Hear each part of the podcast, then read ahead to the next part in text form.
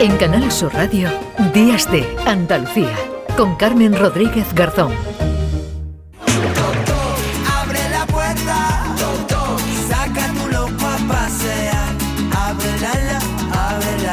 Le abrimos la puerta a esta hora, como siempre, a Nuria Gaciño. La Nuria, ¿qué tal? Muy buenos días, ¿qué tal? Bueno, nosotros abrimos la puerta, pero hay otros a, las que, a los que se la cierran.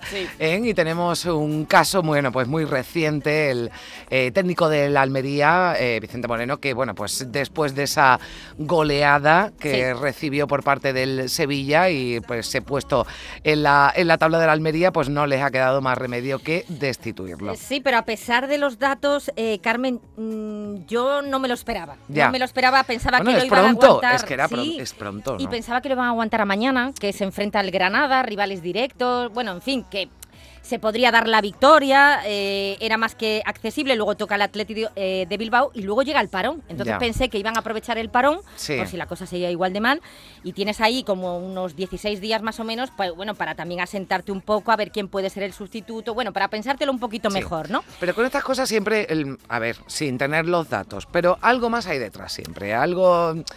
Sí, pero si te fijas, Carmen, la temporada pasada aguantaron y tuvieron mucha paciencia con Rubi, que también Ya. tuvo durante casi toda la campaña el equipo en puestos de descenso y Ya. al final lo aguantaron Por y le salió digo, bien. por y eso le salió digo, bien. claro, por eso digo que a lo mejor hay decisiones que no se entienden, que no se tomen en un momento dado y otras que parece que se precipitan, pero mm, sus razones tendrán, no sé si las Sí. explicarán o las conoceremos algún día. Podría ser que a lo mejor este verano se ha invertido bastante Ya. y claro, ya no hay tanto tiempo para la paciencia, así Ya. que no debe extrañarnos que hayan dicho adiós a Vicente Moreno. con los brazos en clave de sol de las cábalas que no me sirven mejor despedirme. Hasta luego y adiós. Pues hasta luego y adiós. Eh, hay en algunos casos, eh, Nuria, que la, la afición aprieta, para un lado o para otro. Mucho, mucho, porque, eh, por ejemplo, hombre, Vicente Moreno acaba de llegar, no ha dado mucho tiempo, creo yo, a que a la Ni afición que le cojan cariño, ni tampoco que le cojan manía, ¿no? En fin, que... Exacto. Entonces, en el caso del primer despido de este año, que ha sido Quique Setién en el Villarreal, no creo tampoco que haya supuesto un drama. Es más, me atrevería a decir que tampoco lloraron mucho ni en el Barcelona, ni mucho menos en el Betis. Vamos a recordar el Sí. beticismo, Dios mío, cómo clamó, cómo Mm. clamó la destitución de Setién y eso que, bueno, tampoco iba tan mal el equipo. Sí, eh, eh, por eso te decía que hay veces que eh, dices tú, hay algo más detrás, ¿no? Sí. Ya hablamos en su momento de los jugadores, porque tuvimos con, eh, con motivo del regreso de Sergio Ramos al Sevilla, hablamos de por qué hay algunos ¿no? jugadores que reciben más cariño, Sí. le- les cae mejor a la afición. Con los entrenadores pasa lo mismo y Quique Setién, pues no es de los que le han querido mucho, no sabemos por qué, porque parece un tipo que es eh, buena gente, Sí, parece majo, parece Sí. majo. Mira, eh, pero había por un lado una cuestión. Eh, el estilo de juego mm, no, terminaba de gustar. Ese toque-toque que está muy bien, es muy bonito, pero hay que llegar a la portería para marcar y poder ganar los partidos. Y luego que el La hombre posesión, no llegó a empatizar con la grada y mira que lo intentó, eh, mira que lo intentó eh, Quique Setién. Bueno, pues este fue el momento. eh, acababa de ganarle el Betis al Real Madrid en el Ah. Santiago Bernabéu porque con Setién le ganaron al Barça y al Real Madrid. Bueno, pues acababa de ganar al Real Madrid y ya sabía que lo iban a echar. Sevilla hay que conocerla, hay que estar allí para entender la pasión de, para todo. Y yo soy el primero que tenía que haberme educado mucho mejor en ese aspecto. Y hay que entenderlo. El Betis hay que mirar su historia, hay que mirar muchas cosas para también ponerlo en un contexto. Yo salgo a la calle y hay muchísimos aficionados, muchísimos también, eh, que me, me dan un abrazo. El otro día os voy a contar una anécdota. Ha llegado allí el socio número 400 y pico, un hombre con setenta y pico años, emocionado a darme las gracias. Y con eso me quedo. No me quedo con los gritos de un momento de frustración o de o una situación mala. Me quedaré con eso. Es curioso lo que decía Setién, ¿no? Eh, no he entendido bien eh, Sevilla, ¿no? Él Y lo en este aceptaba, caso ¿no? el Betis, sí, exactamente, ¿no? Pero después hablaba de un caso, un caso del socio que además decía hasta el número que le había dado un abrazo. Ya, pero es que había muchos más que, que no, que no, no le daban abrazos no hubo a comunión. Setién. No, hubo comunión con el no. beticismo. Recuerdo y- de Setién una anécdota muy buena cuando le, le preguntaban, ¿no? A, eh, algún compañero en una rueda de prensa por lo de la posesión, ¿no? Y Sí. hubo y hubo ahí algún Sus más y sus algún alguna, alguna, alguna broma, ¿no? Pero, pero es verdad que no, no gustaba mucho el, el- la estrategia, ¿no? Digamos, de, de, de. Setién. Y, y en el Villarreal no le han dado ni, ni una oportunidad, ¿no? Este es el más tempranero que siempre, que siempre estamos, no sé cuánta jornada, Nuria, la tercera. Nada, eh, sí, no, Ya no han tenido paciencia, pero es que Mm. también venía de largo ya de la Ya, temporada pasada, ya. entonces claro, es normal. Y luego tampoco había tampoco mucho feeling con los futbolistas, que Mm, sí. eso también influye mucho. Pues hablando de la posesión, como decías tú, el club, eh, el siguiente el club al que él fue, eh, el siguiente club al que fue Quique Setién fue el todopoderoso Barcelona, posesión al máximo. Hmm. Oye, pues yo creo que ya se había olvidado del Betis, ¿eh? Porque es que, Sí. vamos, no llegó a llorar, pero casi. eh, la oportunidad que me han dado para estar aquí.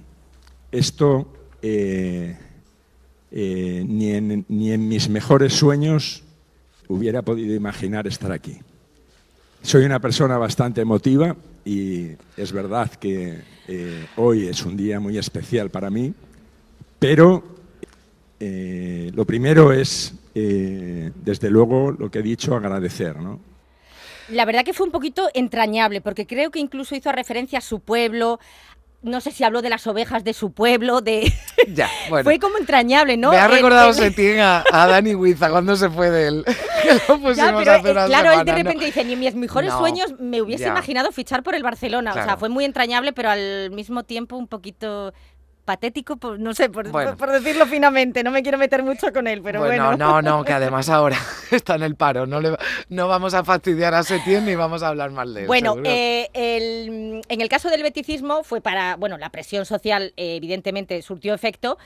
Eh, en el caso de la afición del Cádiz no surtió efecto el intentar que Sí. se quedase un entrenador como fue Álvaro Cervera, que yo creo que a día de hoy, junto con Mágico González, debe ser el tío más querido Sí, eh, por parte del, del cadismo. ¿no? Fue el contraste, eh, por lo tanto fue muy arriesgada la decisión que tomó Manolo Vizcaíno en su momento ¿no? de echarlo. Eh, los resultados eran muy malos, eran muy malos, pero bueno, se arriesgó desde luego.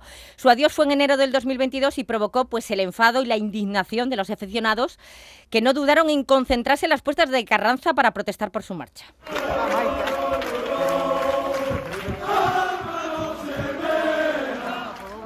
Bueno, en la retina de todo el mundo, la Sí. gente allí jaleándolo mientras que él salía de las instalaciones de- del estadio cadista. Hombre, lo que sí fue un drama fue su adiós, ¿eh?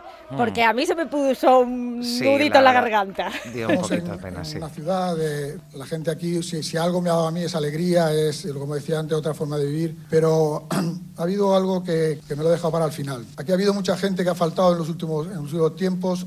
Yo me acuerdo sobre todo de la gente del carnaval. En el carnaval hemos dejado a, hemos dejado muchos amigos, ha sido una fiesta que, que nos ha cautivado a los, a que venimos de fuera de, to- de siempre.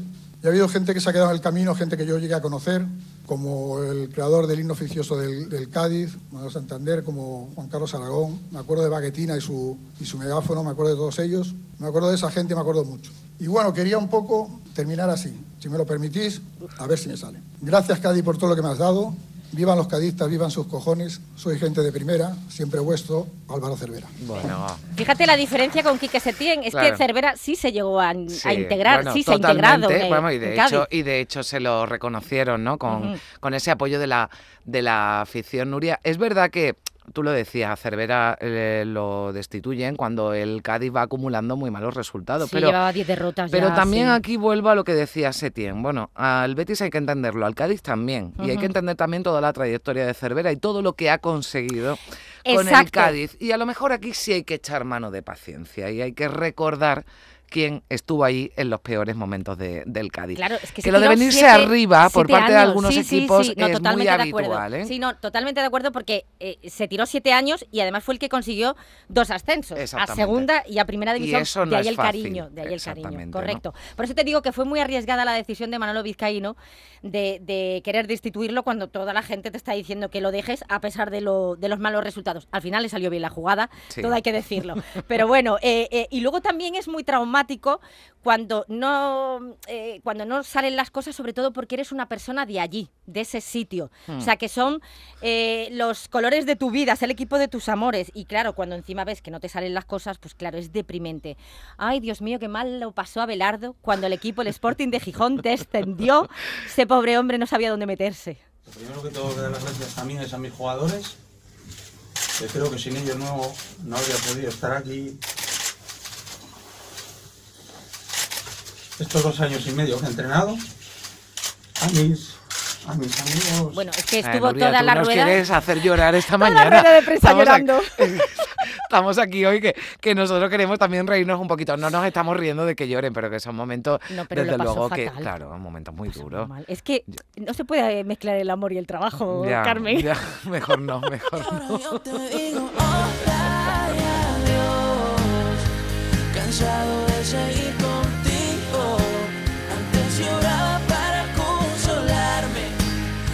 Claro, hab- hablamos de casos, eh, hemos escuchado casos en los que el entrenador, bueno, pues no ha- eh, obtenía los mejores resultados y por eso eh, la directiva, la dirección de, de los equipos, pues decidían destituirlos. Pero claro, esto se puede comprender. Sí. Lo que no se comprende es que se eche a los entrenadores cuando el equipo funciona, cuando gana títulos.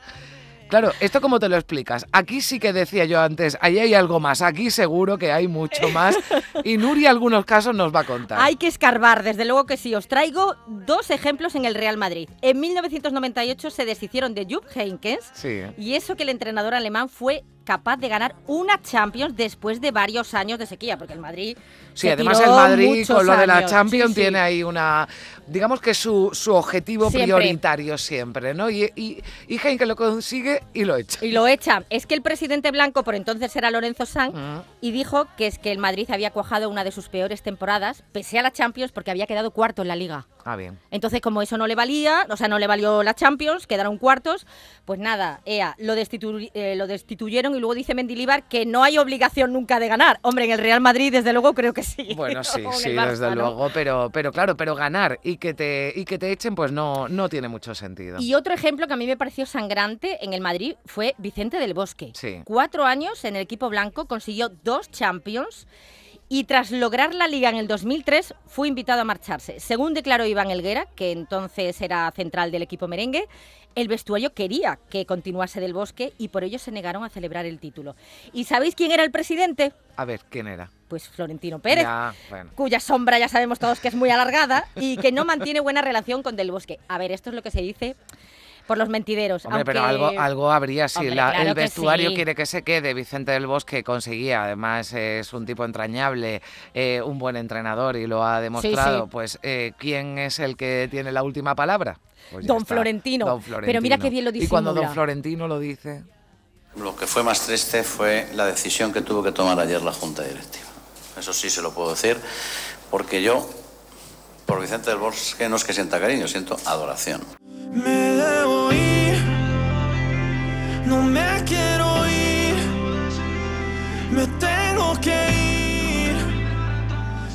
Vicente del Bosque, que también tuvo una trayectoria como seleccionador, eh, bueno, Maravilloso. maravilloso. Y de la selección también hablamos porque, sobre todo además en los últimos tiempos, ha habido allí mucho movimiento, Nuria. Uf, eh, bueno, el más reciente, el de Jorge Vilda, Sí. eh, que es ver para creer, eh, acabadita la selección femenina de proclamarse campeona del mundo, ¿no? Pero claro, ha sido una de las primeras consecuencias de esa limpieza en la Claro. federación tras el adiós de Luis Rubiales, después de todo lo que lió la celebración del Mundial, que todos sabemos y conocemos. Si Rubiales se va, pues eh, se tiene que ir la gente eh, de su confianza, ¿no? El- la gente que le ha puesto. De Sí, todos la modos, gente que también le aplaudió, en Sí, fin, que no, hay claro, después mucha, mucho detrás. sí. De todos modos, es que yo también creo que era inviable que Ah. Bilda siguiera porque se venía arrastrando mal ambiente con las jugadoras desde la Eurocopa. Y, y bueno, y yo creo que la selección femenina, las jugadoras son los que han conseguido el campeonato a pesar o independientemente de, de Bilda, sinceramente, Mm. yo lo veo así. Pero bueno, si recordáis bien el primer lío o la primera polémica que tuvo Rubiales, recién llegado a la presidencia de la federación, Ahí hay que reconocer que más de uno, entre los que yo me incluyo, le aplaudimos ¿eh? la decisión. Yo, la primera que se lo aplaudí. Tomó la decisión de echar a Lopetegui a tres días del debut de la selección española en el Mundial de Rusia 2018 ante Portugal. Y todo ello porque el Real Madrid anunció esa misma semana Sí. la contratación de Lopetegui para las próximas tres, tempo- tres temporadas y eh, pagando lógicamente la cláusula de rescisión porque eh, la, la cláusula era de 2 millones de euros, porque él había renovado con la selección española. Entonces el Real Madrid lo fichaba pagando la cláusula. La gente por entonces se preguntó, pero bueno, ¿por qué no han podido esperar al Ya, Mundial para, claro. para anunciarlo? Pero claro, por lo visto se había filtrado, había periodistas que lo iban a publicar ya. Claro. Y ¿Qui- decidieron... ¿Quién lo habría fil- filtrado? Ya, ya, Volvemos. Eso es lo que digo yo. Si no quieres que se entere, pues no se lo cuentes a nadie. Exactamente. Está clarísimo. Bueno, Exactamente. bueno, a Rubiales no le sentó bien Mm. eh, que Lopetegui hubiese estado negociando con el Madrid a sus espaldas, eh, mucho menos que se hubiese hecho público, en fin, lo considero una traición. De ahí que en plena concentración en Krasnodar se anunciase la destitución de Lopetegui. Para comunicaros que nos hemos visto obligados a prescindir del seleccionador nacional. Obviamente nos hemos encontrado con una circunstancia sobrevenida, con una negociación que es legítima, que no hay ningún problema por ello, pero sí que ha ocurrido sin ninguna información a la Real Federación Española de Fútbol, apenas cinco minutos antes de una nota de prensa. Y bueno, pues tiene que haber un mensaje claro pues, para todos los trabajadores de la Real Federación Española de Fútbol que hay una forma de actuar que hay que cumplir. La situación es dificilísima, muy complicada. Nos quedamos en una situación muy complicada. Bueno, y tan sorprende complicada. mucho escuchar a Rubiales decir que hay una forma de actuar que hay que cumplir, pero bueno, lo dejo ahí, que hoy no estamos con Por eso me gusta tanto tirar de hemeroteca. Sí, Me está muy bien, está muy bien. La hemeroteca la aguanta muy poca gente, Eh, sí. Bueno, en el banquillo del Real Madrid, Lopetegui tengo que decir que solamente duró 138 días. Pero fíjate lo emocionado que estaba el día de su presentación. Vamos, madridista desde chiquitito. Ayer fue un día, posiblemente desde la muerte de mi madre, el más triste de mi vida. Aquel hombre ya no podía ni hablar. Pero hoy es el día más feliz de mi vida.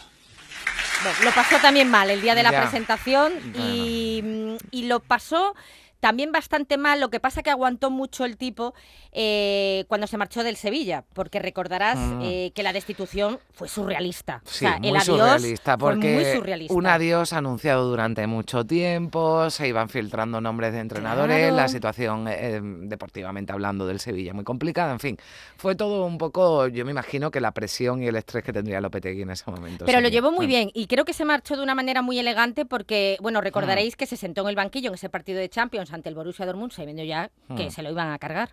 Creo que sin ninguna duda es la que más ha calado en mi corazón, sin, sin ningún tipo de dudas. Por eso digo que, que eso ya no, no se cambia, uno ya ese sentimiento no lo puede eh, cambiar porque ya está empapado y, y, lógicamente es fruto de, de toda esta relación que hemos tenido, sin ninguna duda. Adiós amigo, goodbye Bueno, ya sabemos que siempre el primero en caer es el entrenador, no siempre es justo, la verdad.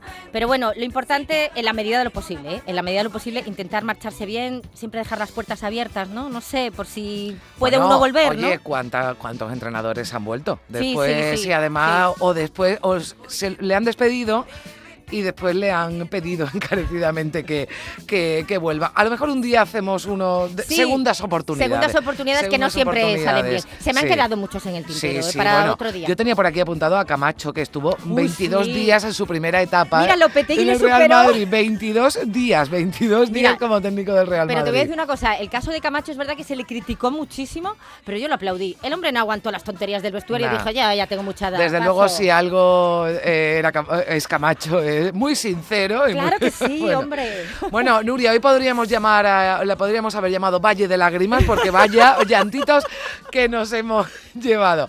Nuria, gracias. Nada, hasta Feliz la semana, próxima. Chao. adiós. Y